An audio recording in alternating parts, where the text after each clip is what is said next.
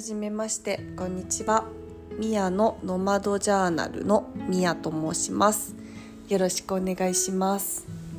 えっ、ー、とこのねノマドジャーナルっていう名前で、えー、配信をしていこうかなと思っているんですが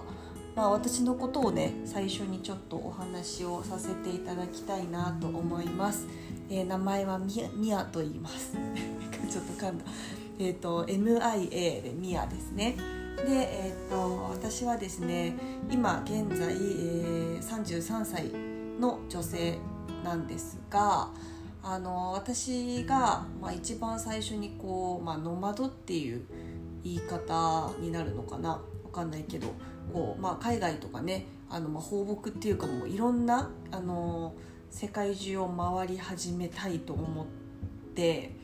えーまあ、英語を勉強したりとか実際に、まあ、海外留学をしてみたりとか一人旅をしてみたりっていうねそういったのに興味を持ち始めたのが、えーと、確か18歳19歳ぐらいの時なんですよね。高校を卒業してえーと、専門学校英語の専門学校に入ってでそこからあの、まあ、自分の中で、えー、海外に出てみたいっていう気持ちがすごく大きかったので、えー、そこから、えー、18歳19歳から33歳まで何年？10もう134年になるんですかね、えー、この期間を経ながらえー、いろんなことを学びながらで今現在、えーと、ノマドジャーナルの最終最終地点というか現在地私どこにいるのかっていうと今日本の沖縄に、えー、いるわけですね。まあ、現在も一応沖縄に、えー、在住ではあるんですが、まあ、今後もねやっぱりこの、えーと、ノマドジャーナルという名前の通り、まあ、ノマド生活というんですかねどこでもできるお仕事をしながら、まあ、自分が行きたいところに、えー、行きたいタイミングで行けるっていうそういう風ななんか人生を歩んでいけたらいいなって思いながら生活をしております。はいこのねポッドキャストでは、まあ、私がせっかくこう、まあ、19の時から今の33までえーとまあ、いろんな、まあ、いろんなって言っても全然こうね世界一周とかをしているわけではなくて私の場合はこう行きたい国にピンポイントに行ったりとかあとはなんかこう言語を学ぶこととかが好きなんですよね。えーとまあ、言語とか文化とかその土地に行って興味がある土地に行ってでそこからこう文化を学ぶ人と交流するそのためにその国の言語を学ぶみたいなそういうふうな形のこう世界の理解にすごく興味があってそれで、えーとまあ、私の場合は基本的には、えーと英語圏はカナダとかアメリカに行ったことがあってえーと、あとスペイン語も勉強してました。でスペイン語圏に関しては私は南米とか中南米がすごく大好きでこれもねちょっとまた別枠でお話をしようと思うんですけどなぜかねすごくあの中南米に興味があって 興味があってっていうか行きたくて。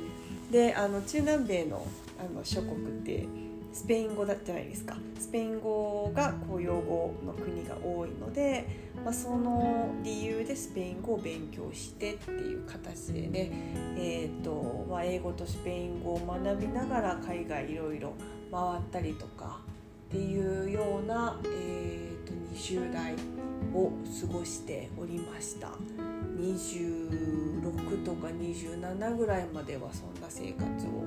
してた気がします。もうねもうなんか話すことたくさんあってで、まあ、今回こういうふうにポッドキャストでえっ、ー、とまあボイスレコードというかボイスダイアリーを撮ろうって思ったきっかけがあの私ずっと紙で日記をつけていたんですよね。あのこうなんだろうな移動時間とか旅をする時の移動時間とかに自分の思いだったりとか今考えてることっていうのをあのこう言語化したくて頭の中を整理したくてで日記を書き始めたんですね。でまあ、それがもう本当に今まで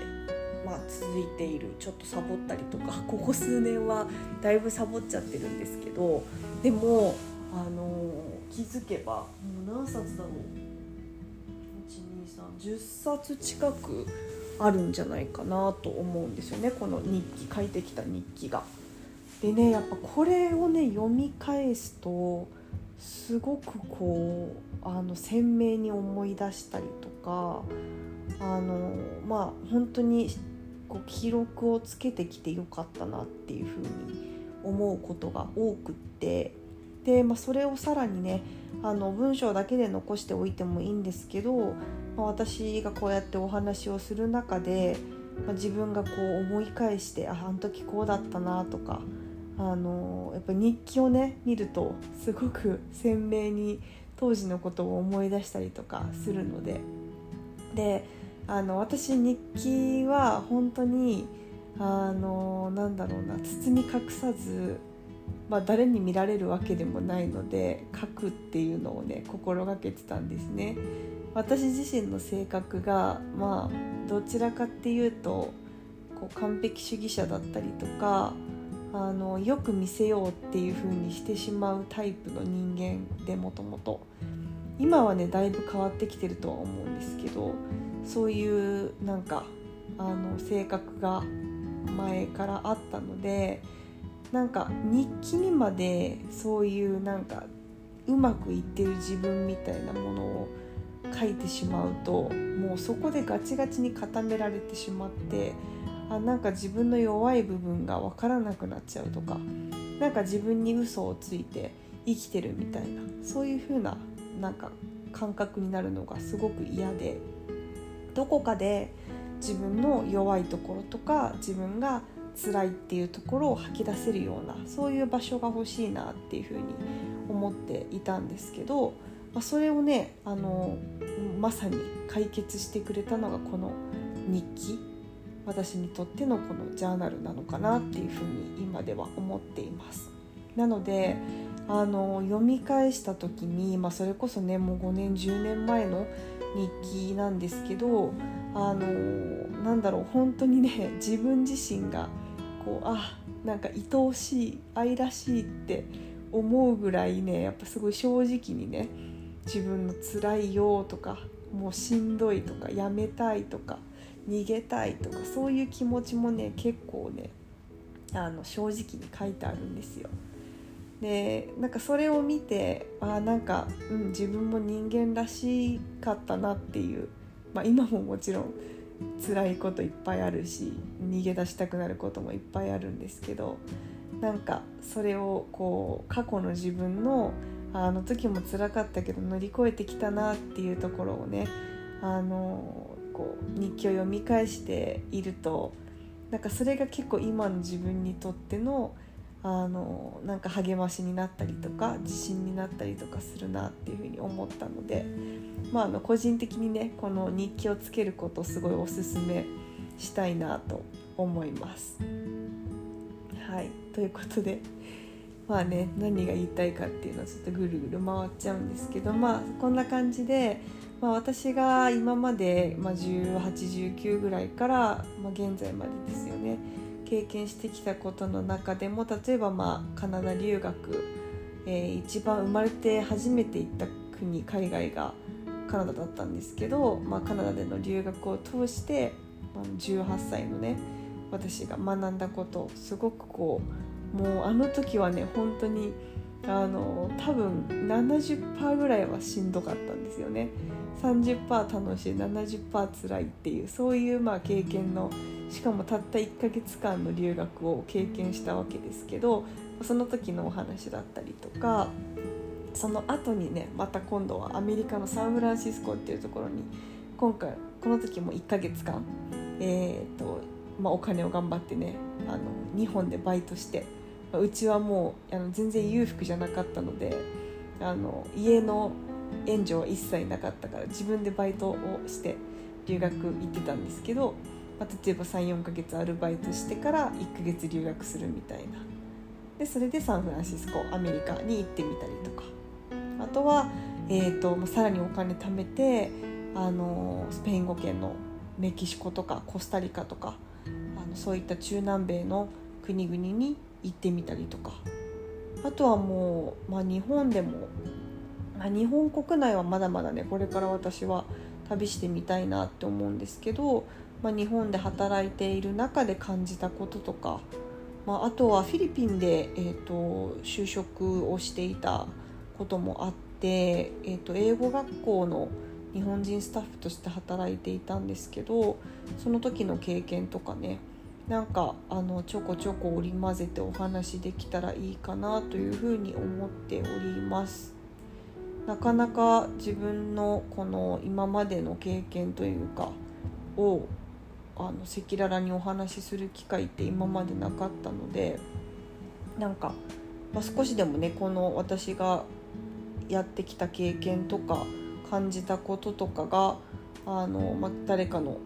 役に立ったりとか勇気づけになったりとか共感してもらえたりとか、まあ、ちょっとした暇つぶしになれば嬉しいなと思います。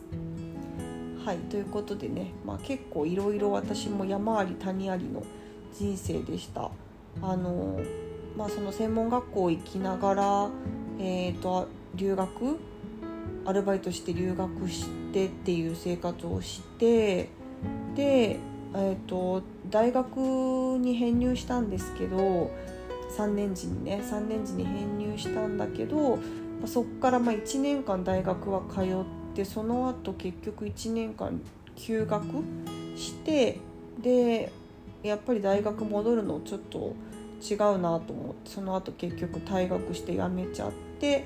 でそっから仕事を始めて、まあ、でも仕事って言ってもまあアルバイトだったりとか契約社員だったりとかで結構続かなかったかな。なんかいろんな仕事をやってみたりしてでまあ20ね56ぐらいまではフラフラしたりとかもしてたんですけどそっからねフィリピンに就職、えー、海外就職初めての、えー、したりとか。あとはあの念願かなってカナダの、えー、トロントにワーホリしに行ったりとか。そして巡りに巡って最終的に沖縄に、え来てでここで生活するっていうね。この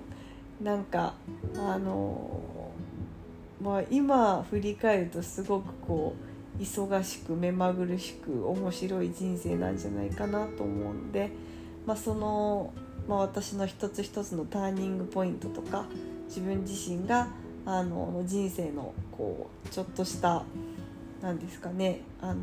変化が起こったポイントとかっていうのをシェアしていければいいなと思います。はいということで今後もミヤのノマドジャーナルよろしくお願いします。また次回の、えー、ノマドジャーナル第2話でお会いしましょう。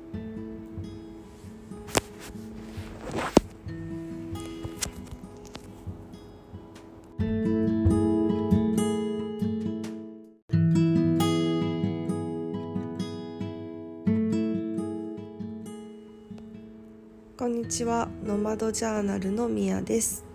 このポッドキャストでは私が18歳19歳から現在33歳まで約15年間つけてきた日記をもとにこのねノマドジャーナルっていう名前の通りいろいろこう海外とか世界とかあの場所を問わずにいろいろ回ってきた経験をもとに自分の思ったこととか共有したいことを発信する番組でございます。今日はですね、えー、もう私の出発地点となる、えー、カナダバンクーバー留学初めての留学ですね。初めてのバンクーバー留学の時のことをお話ししてみようかなと思います。もうねほんとこれが全ての始まりだったって言っても過言ではないぐらい私にとっては大きな出来事ででこれがまあ私が、まあ、18歳で、えっと、19歳になる月で行ったんです。私8月生まれなんですけど8月7月8月の1ヶ月間だったかな。で、えーと、もうほんとたった1ヶ月ですよ。4週間のあの留学だったんですけど私にとってはもうものすごい濃くてあの結構ねみんな1ヶ月あっという間っていう人も多いと思うんですけど私はにとってこの1ヶ月は全然あっという間ではなくてもう結構一日一日が必死であの過ごしたそんな1ヶ月だったなっていうふうに思っております。この時の1ヶ月をちょっと振り返って、まあ、この留学のねリアルなところとか私もこの英語がそんなにあの、まあ、ペラペラな状態じゃなくて行ったんですけどその私の奮闘記みたいなのをお話ししたいと思います。で、まあ、今回のねあの、えー、留学のお話は大きく分けて3つのパートをお話ししようかなと思っててで一つがホームステイのことですねあの、まあ、滞在先がどんな感じだったか、まあ、あくまでも私の経験談というかリアルなところをお伝えするのとあとはま学校とか授業英語の語学学校の授業がどんな感じだったのかどんな生徒さんとどんな授業をしたのかっていうところをお話ししてであと最後ねアクティビティとかであの学校の中だけじゃなくって学校の外でも英語を使いながらみんなで旅行に行ったりとかそういうふうなあの活動もしてたんですけど、まあ、そのことについてもちょっとお話ししようかなと思います。でねまずはもう本当にこのね最初のあの第一歩ですよね。あの留学行こうって決めてから、まあ、お金頑張って貯めてあの1ヶ月の留学あの出発日を迎えたわけですがもう初日はねド緊張ですよ。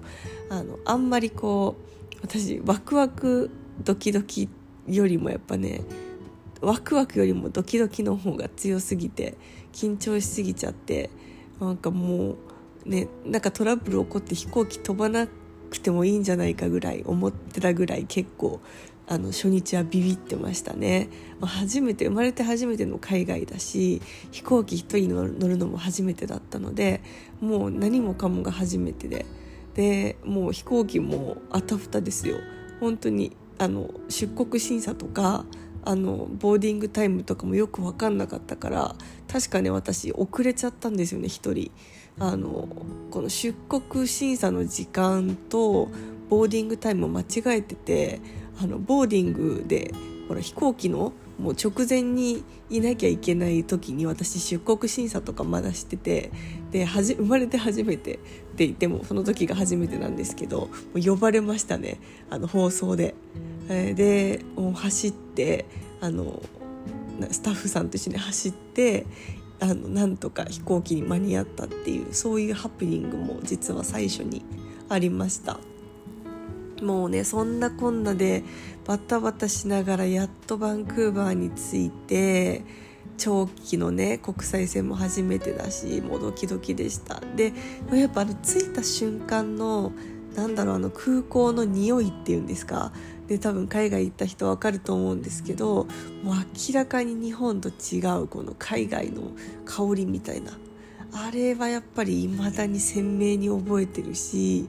あれやっぱ空港によってもね変わってくるしすごくこうあの自分の中で気持ちが切り替わったのを覚えてます。で初めてのね入国審査でこれも緊張しっぱなしですよ。ずっとこうあの自分の番が来るのを待って。でまあ一応ねあの受け答えとか簡単な、まあ、英語でなんとか入って。でえー、とエージェントの方が迎えに来てくれててそこからまあホームステイ先にあの送ってくれるっていうような流れだったので、まあ、私の名前とかが書いてあるあのボードみたいなのを探してそこはねちょっと忘れちゃったけど確か日本人の人が迎えに来てくれてたのかな。あのであのそこはもうスムーズに、えーと、お迎えが来てそこから車でホームステイ先に連れてってもらいました。あの私の場合はね、えっと、現地にオフィスがあるエージェントにお願いをしていたのであそこはね結構日本人の,、まあ、あのバンクーバー自体が日本人のあのスタッフさんとかあの日本経営のエージェント留学エージェントすごくたくさんあるので、ま、そこら辺のね、あのサポートに関してはもう最初多分全く英語が話せない人でもそんなに心配ないのかなと思います。でそこからまあホームステイ先ですねあの連れて行ってもらいましたと。で私が一番初めにそのステイしてたそのその時の留学でステイしてた、えーと、ホームステイ先っていうのはバンクーバーのダウンタウンからちょっと離れてるバーナビーっていうところのエリアだったんですね。でここがね、えーとまあ、ダウンタウンからだいたい車で2 3 0分バスバス移動で2 3 0分ぐらいかかるところのちょっと郊外のエリアだったんですけどここの、まあ、一軒家でえーと、ホームステイをすることになりました。ここのねホームステイ先っていうのがねえ、ー、と、まこの時期私行ったの7月8月だったんで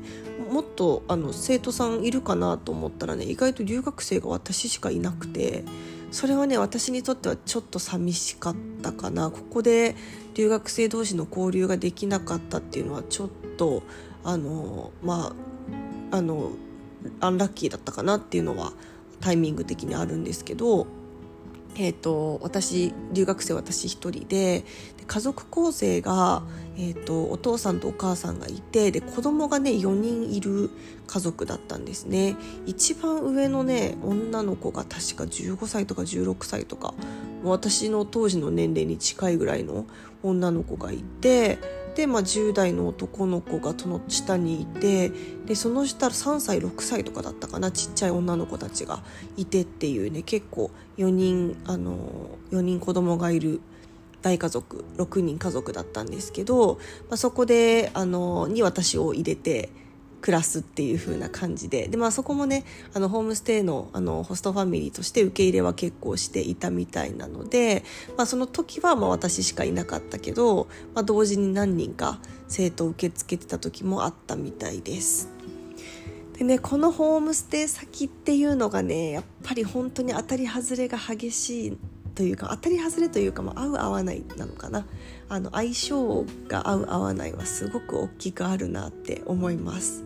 あのまあ、例えばそれが私はね今回あの合わないわけではなかったんですけど結構あの私がの感覚的にはここのホームステイ先っていうのは結構ビジネスチックな感じのあのホームステイあのホストファミリーだなっていうのをあの感じました。まあ、必要最低限はもちろんしてくれるしご飯とかねやってくれるけど、まあ、くまでもこの自分たちの家族が家庭があって仕事があってそこにあの場所を提供してるだけだよっていう風なそういう風な感覚がねちょっとあったのでまああのもうちょっとこうホストファミリーと家族っぽくなりたいっていう人にとっては寂しい感じなのかもしれないですね。なんかね結構あのだから私も難しかったです。距離感が。本当初めて全て初めてだったので、まあ、もしかしたらもっとグイグイいったら入れてくれてたのかもしれないけどあのなかなかね私も控えめになってしまってあのご飯とか一緒に食べたりとかはあったんですけど一緒に出かけたりとかっていうのはほとんどなかったし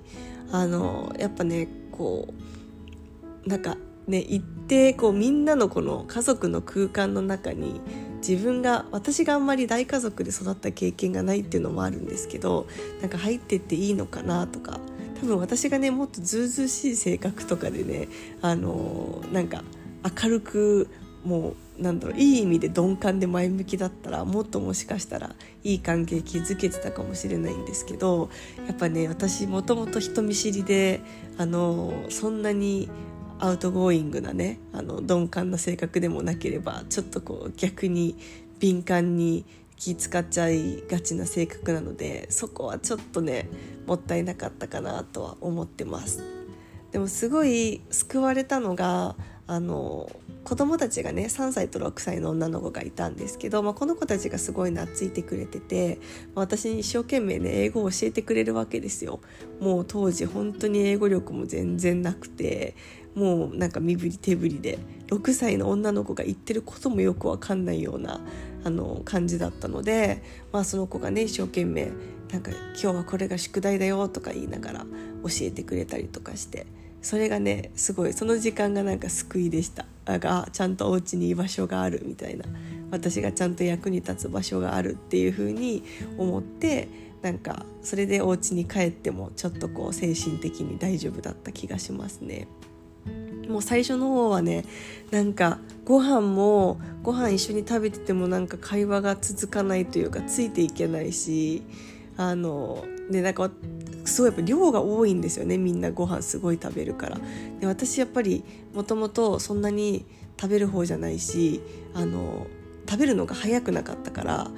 もうみんなね早く食べて終わって私だけ残されてみたいな感じであの一人で一生懸命食べたりとかそれもちょっと居心地があんま良くなかったりとかしたのでなんかそこら辺が最初がね結構スタートがあのへこむことが多かったので、まあ、逆にその分あのこうやってホストファミリーとちょっとずつこう最後の方はね打ち解けていって家の家が心地よくなってからはなんかすごくあの自分の中でも成長したなっていうふうに思うようになりました。でも最初はやっぱ慣れるまで結構しんどかったですね。これもまあ相性とかあのもあるとは思うんですけどあの、まあ、私みたいにねこうグイグイいけない人にとってはなかなかこのあのなんかもうすでに出来上がってる家族の空間の中に自分の居場所を見つけてぐいぐい入っていくっていうのは結構ハードル高くて難しかったかなと思います。今となってはね。でもすごくいい経験でした。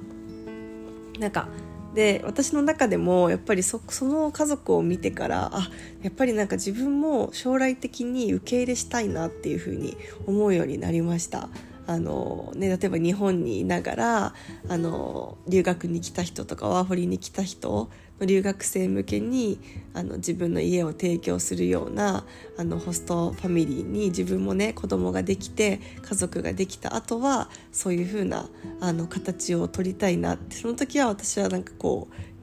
こうなんかもっとねウェルカムな形でこの留学生の子が居心地がいいようなそういう風ななんかを考えながらできたらいいなっていうなんかそういう風なのを具体的に考えるいいきっかけにはなりましたね。はい、そして、えー、まあ、ホームステイ先はそんな感じかな。なので、まあ、あの本当人によってねあのすごくこうホームステイ先とかホストファミリーに対してあのこんな希望を持ってるとかこうしてほしいとかあのこれはちょっと困るとか食事のこととかねっていうのがあったらあのあらかじめエージェントの方に言っておいてあの申し込みの時にあのちょっと考慮してもらうっていうようなやり方でやった方がいいかもしれないですね。やっぱ住むところってすごくやっぱストレスかかってくるじゃないですかその住むところの環境が悪かったりすると体調にも影響するし勉強にも影響しちゃうから、まあ、ここはね我慢せずにあのちゃんとこう要望を言ってもし本当にしんどかったら変更してもらうとかでもいいのかなと思います。はい、そして、まあ、ついに学校が始まるわけですね。あのもうこれがね本当にメインの私の留学のメインとなる語学学校の開始です。もう本当にねあのやっぱりこれもドキドキでした。日本でも私の場合はあのネイティブのレッスンを専門学校で受けていたので外国人の先生の授業を受けるっていうのはそんなに抵抗はなかったんですけどやっぱりあの生徒たちですよね。私もともと日本であの学校行ってた時はもう全員周りが日本人っていう状態。なので結局その英語の only policy English only policy でクラスの中は英語だけどそれ以外っていうものに関しては、まあ、日本語っていう逃げ道があったわけですよね。まあ、むしろそれ以外はもうみんな日本語で喋ってるからもうなんかあまりこう英語と日本語の本当にこうあのなんかスイッチができてなかったんだろうなって今となってはその留学を経験してからは思います結局日本語脳のままただただその時だけ英語を喋ってただけだったんですけどあの留学に来てからねそうはいかないので、まあ、そこが私にとってはすごく大きなチャレンジでありあったしああよかった本当に留学来ないと分からなかったなって思ったところでしたね。だからもうほんとねあの私の行ってた学校は一応大規模校だったんですね。結構規模が大きくって生徒もたくさん何百人とかっている学校ででしかもね国籍制限もしてくれてたんですよ確か。あのそんなに例えばあの偏りがないように日本人がたくさんいるとか韓国人たくさんいるとかっていうわけじゃなくって、まあ、もちろんねあのその国国によっての人数はたくさんいる国もあれば少ない国もあったんだけど一つのクラスにこれ以上この国籍の人が入らないようにっていうの配慮はしてくれてたのであの結構厳しい環境のもう完全に英語だけ喋ってねっていう環境の中で、えーと、授業は受けれたか受けられてたかなと思います。でねもうほんとこれがねあの最初の初日と緊張ですね。これも初日ってね基本的にオリエンテーションがあってレベル分けのテストがあってでちょっとこうあのその時にその週に入った新しいニュースチューデントっていうあの、ね、新入生の人たちっていうのが交流するようなあの機会が設けられてるんですけどもうねやっぱあの初日勝負だと思ってここでちょっとこう尻込みしてたらで、ね、友達とかもやっぱり作りたいし一番最初のあのステップって大事じゃないですか。でこれでも私自分で良かったなって思ったのがもう初日はもうめちゃくちゃ頑張ってテンション上げようって決めてたのでもう頑張ってテンション上げてでいろんな人に話しかけてましたもうあの友達作りたくてあの恥ずかしさとかねもう捨てましたねもともと人見知り出身な私が相当頑張ったと思いますがあの間違ったらどうしよう。なんかね変な感じだったらどうしようっていうのを全部捨ててもう笑顔でとにかく自己紹介したりとかあの自分からね隣にいた人に話しかけたりとかどこ出身なのとか聞いたりしてねっていうのをやってこれはね日本でその専門学校の、えーとネイティブのレッスンで自己紹介のあのやり方ってたくさんたくさん教わって実践してきたのでこうめちゃくちゃ生きたなと思いますね。だからこう最初のファーストインプレッションとかファーストコンタクトでどんなことを聞くのかとかアイスブレイクって言ってねちょっとこう場を和ませる時にどんな質問をすればいいのかとかっていうのがある程度分かってるとこれだいぶ違いますよ。だからやっぱで出身地どことかあのどれぐらいあのここに滞在するのとかっていうのをね軽く聞いてちょっと仲良くなるみたいなそういう風な感じででそこで結構何人かとお話しして仲良くなれたのでだいぶねそこで自分の中で自信がつきましたね。でその後はねレベル分けテストっていうのを受けるんですけどこれもねあの、まあ、文法だったりとかあのリスニングリーディング、えスピーキングとかいろいろ分けてえー、受けていくんですがちょっとここのねレベル分けテストの注意点としてはなんか日本人ってやっぱりねあのスピーキングとか、まあ、リスニングもちょっと弱いのかな。あの普段こう勉強し慣れてない分野に関してはあのすごく弱いんだけど逆にリーディングとか文法とかって結構他の国に比べてみんなよくできるんですよね点数的には。でそれをあの元に高いレベルのあのクラスとかに分けられちゃうとここの人たちって、まあ、文法とかがあの多少できなくてもスピーキングのレベルが高くてこの全体的なバランスで上のクラスとかに入ったりとかしてるから全然ついていけないんですよ。私もあの2クラスぐらいそういうクラスがあってねもうあの自分のやっぱりあの英語レベルに見合ったクラスじゃないともう本当に何一つ発言できない。あの、なんか、そもそもみんなが言ってることすらわかんない上に、まあ、自分の意見をね、やっぱり述べて、あの、私がこのやっぱり留学して、あの、カナダ留学をした時にすごく、あの、痛感したのが、っぱりこの発言する力だったりとか、自分の意見を述べる力っていうところをすごく試されてるんですよねこの特に10人とか20人とか1クラスあるのでそこであの普通の日本のあの授業みたいにあの自分が刺されるのを待っていてそれまで静かにしてるみたいなそういう風なやっぱりスタイルではないわけですよもともと。だからあのもう他のクラスのあの他のねあの国籍のあの人とか見てるともうみんな先生に刺される前からもう私が私を刺して私を刺してっていう風に言ってもうどんどんあの手を挙げて答えたりとかあの手を挙げて刺されてないのに答えたりとかねあの本当にそういう風にあのなんかもう自分の意見が行き交うようなそういう風な活気のあるクラスをこう目の当たりにした瞬間にやっぱ最初ね圧倒されちゃうんですよね。あの日本人の方はわかるかなと思うんですけど慣れてないのでえどうしようみたいな。こんな中で自分が発言できるかなとか。ね、しかもね日本人のこれ教育の問題だと思うんだけどやっぱりこう間違いちゃダメとかねあの間違いを恐れるっていうのはまあ、仕方ないと思うんですね。そういうふうに育てられてきたっていうのがあるから。だからそこでちょっとこうあ間違ったらどうしよう恥ずかしいとか変なこと言っちゃったらどうしようとかっていうのがあるじゃないですかどうしても。でこれがあの発動してしまうともうね全然発言できなくなっちゃうわけですよ。私も最初これですごい苦労したんですけど。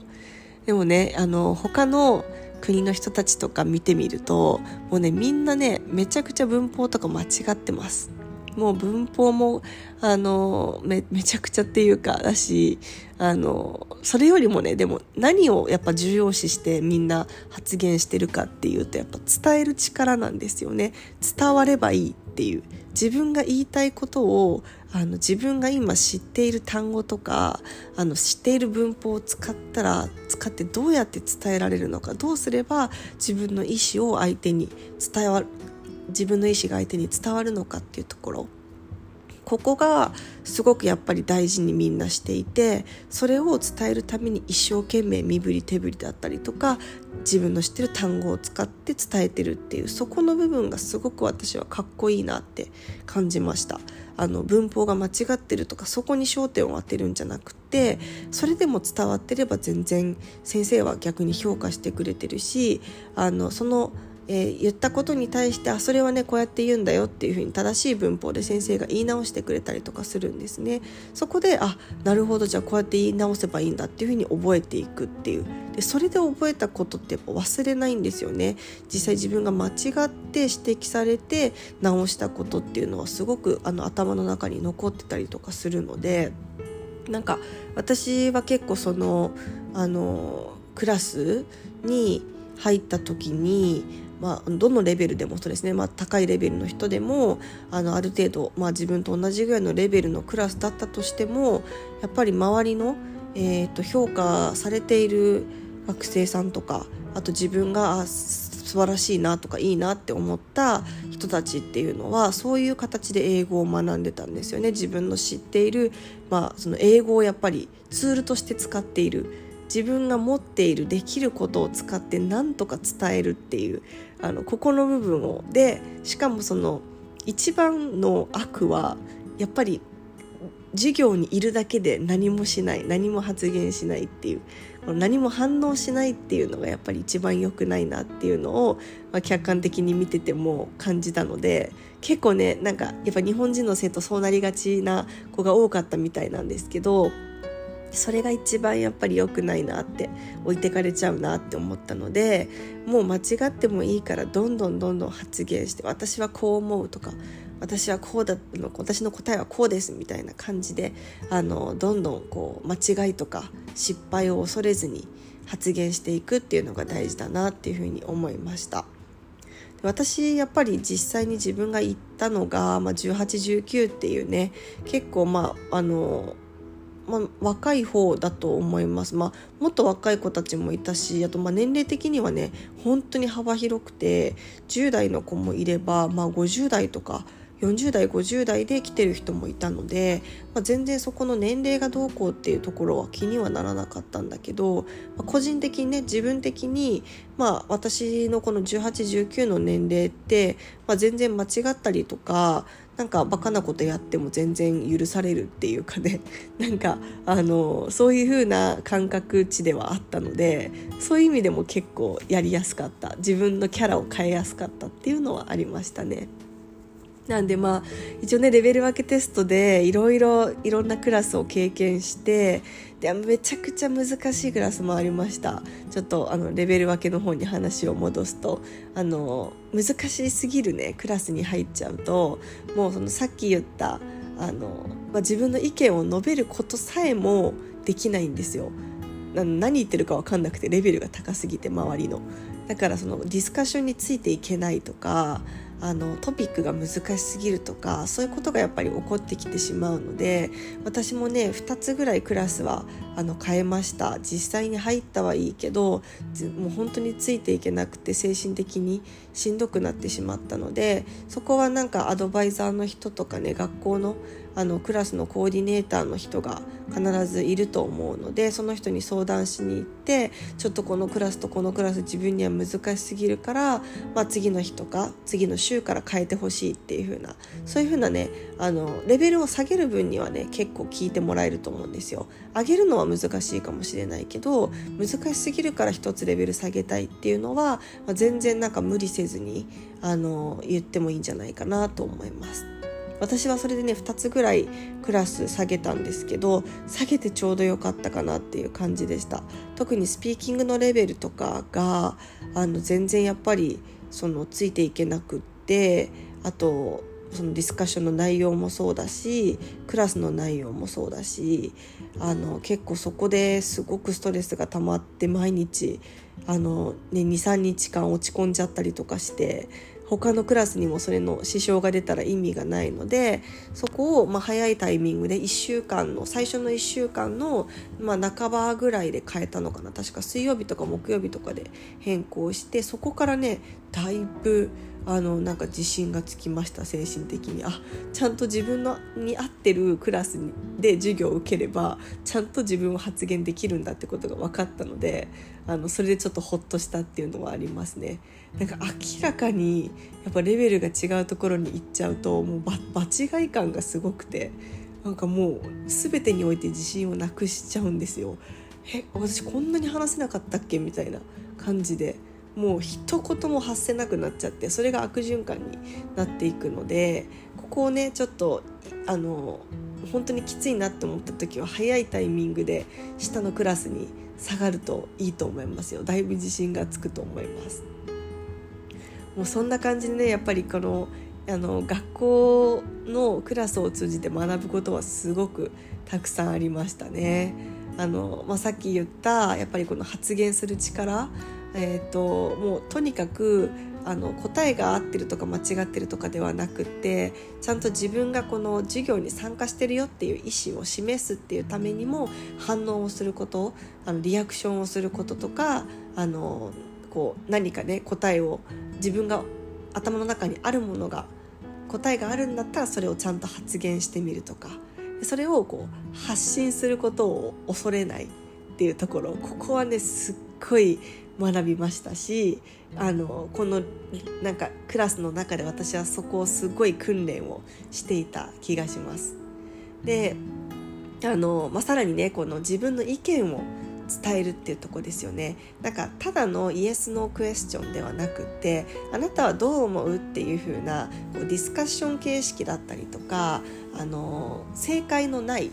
自分のあの意見とか考えをあの求められるようなやっぱそういうふうなあの質問もいっぱいあるわけじゃないですか。でこれがねやっぱり日本人弱いところだなって思うんですよね。なかなかクラスでこういうこと聞かれることって特にまあ小中高とかでないじゃないですか。あのディスカッションのクラスっていうのが本当に私も少なかったなって自分のあの学生時代振り返っても思うんですけどってなってくるとやっぱりしかもそれをさらに英語で言うっていうね私はこう思うよとかあと私の国ではこうだったよとかっていうふうにそれを伝えられるっていうのはものすごいやっぱりあの力が必要になってくるし、まあ、ここでもねやっぱり文法間違ったらどうしようとかって考えてるともうどんどんどんどんあの時間が経って結局自分が言いたいこと何にも伝えられないのでもうここは私も必死でしたね。あの文法なんかも後で先生が直してくれるからとにかく自分が知ってることとか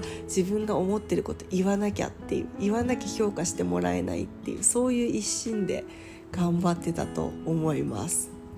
だからすごいこうあのそのね発言する力と自分の意見を言うっていうところここがやっぱ一番初めての留学の時にあここを抑えなきゃあの生きていけないんだとここを抑えないとこの語学学校で評価を得ることができないんだっていうのが分かったのはすごく自分の中では良かったかなというふうに思っています。そうあとはね本当にもういろいろありましたよそれ以外にもやっぱりねあの、まあ、もちろんコミュニケーションであのそれぞれこうグループでねグループワークしたりとかそれは結構楽しかったかな、まあ、あと発音とかもやっぱりこう日本人同士で話してる時ってどうしても Japanese English になっちゃってあのなんかほら日本人だからこそ伝わる英語とかってあるじゃないですか。でもねあのやっぱりそのそれが海外に出てこうしかもあのカナダとか、ね、アメリカとかそうだけどこうマルチカルチュラルなあの多文化な国の場合はあのいろんな国の人たちがいるからもう鉛もみんなすごいんですよね。でその中でやっぱりちゃんと伝わるように話さなきゃいけないってなってくるとやっぱり日本語っぽい英語だと本当に伝わらなかったりするんですよだからやっぱり発音も大事なんだなって思って私自身は結構発音はねすごく意識してあのこうあの練習をしていた方だとは思うので結構日本人の中ではすごく発音綺麗だねっていう風に褒められたりとかもしてそこはすごく大きな自信になったかなと思います。であと本当にねこのあの語学学校に通いながら結局私が学んできたことっていうのはあの英語の言語のこと喋り方とかだけではなくってその、まあ、やっぱり学ぶ姿勢だったりとかあとは学び方とかあの英語っていうものがゴールじゃなくて英語っていうものを道具にしてそれをどういうふうに今後使っていくのかどうやって自分の武器にしていくのかっていうそういうふうなところをやっぱり考える大きなきっかけになったっていうのがやっぱりあの大きな収穫だったかなっていうふうに思いますね。あとはねやっぱりあのすごい私が痛感したのがあのこういういろんな国の人がね集まってる語学学校で聞かれる内容とかっていうのが「あなたの国はどうですか？日本ではどうですか?」とか「日本はどういう感じなんですか?」っていうのをねすごくこうあの日常英会話の中でもクラスの中でもこう聞かれることが多かったんですね。で、まあ、当時の私っていうのはこれ日本人結構みんな共感するところ多いんじゃないかなと思うんだけど意外と自分の国って知らないなって思うんですよ。あの日本のことって全然知らないなって当たり前の環境で日本で育ってしまってるからなんかわざわざ日本のことを日本の人に説明することって普段の生活でないじゃないですかだから当たり前なんだけど一回外に出るとねあの、まあ、日本での常識とか日本の文化とかってもう本当にユニークであの全然他の国の人からしたら理解できないっていうところがたくさんあってでそれをすごい聞かれるんですよ。日本はどうなの？とかだからそれこそこの日本のあのワークスタイル例えば、ね、毎日8時間働いて週5で働いてあのすごい忙しそうにしててとかあの満員電車がやばくてとかなんかそういうのとかもあの海外の人からしたらなんでそこまでして働くのとかなんでそんなにあの満員なのにの電車に乗らなきゃいけないのとかもうなんでなんでのオンパレードなわけですよ。でそこをね結構深掘りして聞かれるとあなんか私が今まで日本で感じてきた常識ってあ全然世界規模で見たらおかしなこと逆にユニークおかしなことだったんだっていうあの普通じゃなかったんだっていうのにあのすごいなんだろうな気づいたというかなんかそこはめちゃくちゃ衝撃的でしたね。なんかそれに対してのなんでっていうのに私も答えられない。なんでだろうって本当に思ったしあとはまあいい意味でもね日本ってすごくこうあのなんかテクノロジーはすごく発展しているのにあの昔ながらの文化もすごい残ってるっていうこう結構あのなんかバランス的にはあの他のね国の人から見たらやっぱ日本ってかっこいいとか日本ってすごい日本に興味がある。あんなに小さい島国なのにこれだけあの経済も発展してて頭もよくってあのなんかいろんな文化が入り混じっててみたいな。そういうのって結構なんか憧れのね地みたいなんですよ。日本って。私それやっぱりねあの日本出るまではそういう風な形で日本を見たことがなかったしそうやって日本のことを好きとか日本かっこいいっていう風にやっぱ言ってもらえるのって嬉しいなって誇りに思いましたしだからこそあじゃあ自分は日本人として全然日本のこと知らないの恥ずかしいなと思って日本のこともっと伝えられるようになりたいなっていう風にやっぱその初めての留学の時にすごく感じましたね。なんでやっぱりあのーで英語をただ勉強するんじゃなくて英語を勉強することでこの英語で日本のことを伝えられるようになりたいとか英語で自分の意見を言えるようになりたいとかなんかそういうところがやっぱり自分が一番最初の留学であこういうふうになりたいこのために英語を勉強したいっていうふうにあのなんかその理由付けというかねあの思ったきっかけになったのであなんかこれこれを学ぶために私は留学しに来たんだなっていうのを感じました。そうそんな感じでねあの語学学校でのやっぱり4週間っていうのは本当に正直長かったですよ。ずっとあのあなんだろうなあっという間っていうよりかは私にとってはもう一日一日が本当に必死であなんか今日もやっと終わった今日もやっと終わったみたいな感じであのこう指を折って生活をするみたいな感じだったんですけどそれでもねやっぱり得られるものが本当にたくさんあったのでよかったなと思いました。そしてね、まあ、最後あの、まあ、あのなんだろう学校の中の生活だけじゃなくって学校の外でのアクティビティとかあと旅行に行ったりとかそういうのもね結構学校側で主催をしてくれたりとかしてたんですね。で私はその中であのロッキー山脈の、えーと、旅行に、えー、申し込んでで、えーと、学校のこの、えーとニュースチューデントって一緒に入った入学生の人たちのあのメンバーで一緒に行ったんですけどあそこもねその旅もすごいやっぱり自分にとっては大きな挑戦だったかなと思います。っていうのもね私は結構やっぱり一人行動がもともと好きで単独行動が好きでなかなかこうみんなと共同生活したりとかさっきのホームステイ先でもそうだったけどなんかこうみんなで一緒に何かするとかあのずっと誰かと一緒にいるっていうのがねあんま得意じゃなかったんですね。でただ、まあ、今回3泊4日のこのツアーを通じて常に誰かと一緒にいるっていうで部屋もまあもう安いねツアーなんであの4人とか5人とかでシェアしてみんなで泊まるみたいなこういうのを、初めて生まれて初めてですよその時やったわけですよ挑戦してみて。でこれがねまあ本当に私にとってはチャレンジでした。もう疲れましためちゃくちゃ。もう本当にもう次できるかなっていうぐらい結構しんどかったんだけど。でももう常に、まあ、その時ね、えっと、韓国人2人と日本人2人であの一応お部屋はお部屋割りはあったんだけど、まあ、それ以外にもブラジル人の子がいたりとかイタリア人の子がいたりとか、まあ、一つのねあのバスの中に同じ学校とかあと違う学校の子もいたかなあの何人かこうあの留学生がみんなで乗ってで、えーとこのツアーを一緒にやってたわけですけど。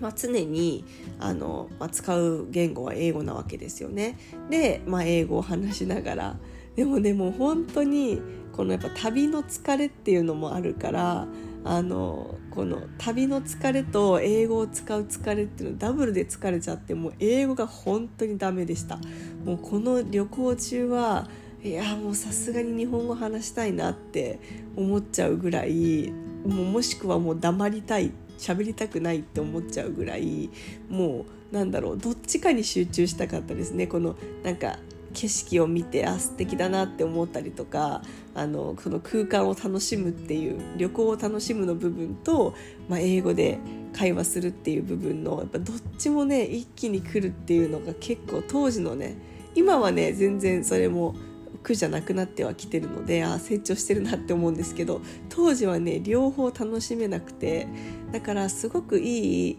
あの経験というか旅行としてはすごく楽しかったはずなんだけどなんか総合的に見たらすごい疲れたみたいな全部の地域ですごい疲れたっていうそういうイメージがねがあのあります。今今でも今でも振り返ってみるとね。だからあなんかこういう本当に旅行をメインに行きたい場合は、まあ、私は本当に気の置けない友達とか日本人の友達と行くのがいいのかなとか少人数で行く方が合ってるのかなとかっていうのはその時に思いましたね。でなんならやっぱりそのきそれがきっかけで私やっぱすごい一人旅に目覚めたんですよあ旅したいめちゃくちゃいろんなこういう景色を見たりとか行きたいところに行ってあのなんか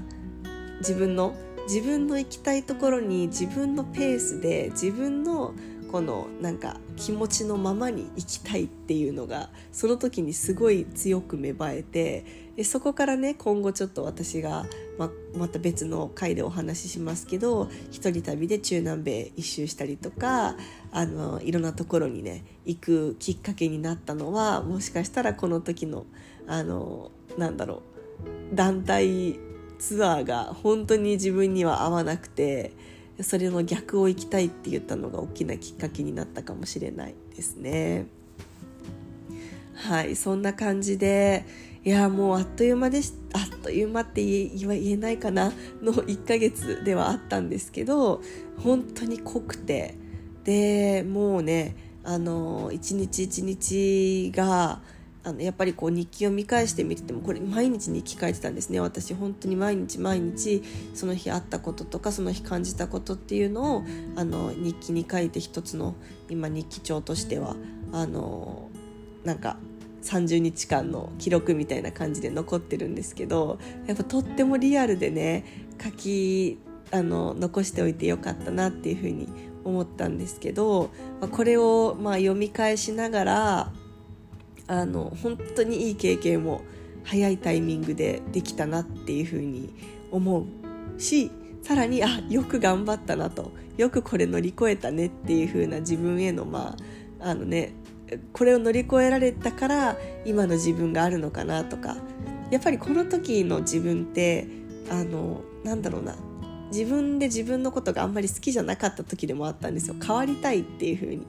こう例えば人見知りの部分だったりとか間違いを恐れちゃったりとか完璧主義だったりとかそういうふうなところで自分で自分のことが嫌になってしまうことが結構多くてでそこからなんとか自分をもっといい方にいい自分に変えたい好きな自分になりたいっていう風な結構そういう風な時期でもあったからなんかそれにすごくマッチしてたなというか嫌な自分を見てしまったけどだからこそそれをどうすればそこから変われるのかっていうところにも目を向けられたのかなっていうふうにね今となってはですけどね思えるのであやっぱりどこかのタイミングでこういうあの本当に現実から離れてで向き自分と向き合うとかあの自分自身とのなんか成長につながるもうなんか強制的につなげるような機会を持ってあの設けるっていうのは大事だなっていうふうに感じました。